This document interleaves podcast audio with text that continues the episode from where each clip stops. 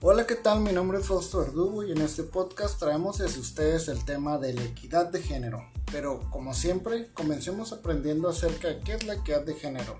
La equidad o igualdad de género es un concepto que si bien cada vez encontramos más y más a menudo, ya sea en noticias, periódicos, artículos, revistas, en libros, etcétera, etcétera, no se le ha dado la importancia o el seguimiento real de lo que este tema necesita para llegar a ser una realidad en todos los sentidos.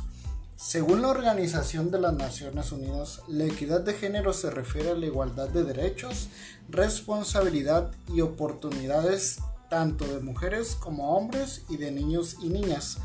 Por tanto, el sexo con el que ya hemos nacido nunca va a determinar los derechos, oportunidades, responsabilidades que llegamos a tener a lo largo de nuestra vida. La igualdad de género es por tanto un principio jurídico universal, mientras que la equidad introduce además un componente ético para asegurar una igualdad real, que de alguna forma compense la desigualdad histórica que el género femenino ha venido arrastrando en cuanto, por ejemplo, representaciones políticas, representaciones en el mercado laboral, etc.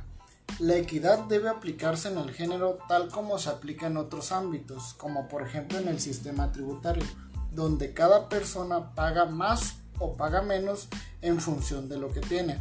En el ámbito educacional podemos encontrar que un tercio de los países de desarrollo aún no han logrado paridad de género en el acceso a la enseñanza primaria, pese al avance que se dio gracias a los objetivos del milenio 2000-2015 podemos encontrar que el continente africano es una de las zonas prioritarias de trabajo para ayuda en acción.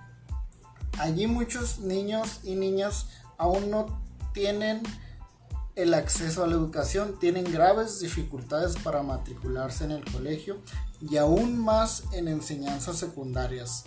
A medida que las niñas van convirtiéndose en mujeres, la brecha de género y la desigualdad son cada vez mayores ya que muchas menores son obligadas a casarse o a realizar trabajos forzados. Conseguir que exista la desigualdad de género no es una tarea imposible, pero requiere la implicación de toda la ciudadanía, seas quien seas, puedes sumarte para que millones de mujeres y niñas en el mundo dejen de ser invisibles.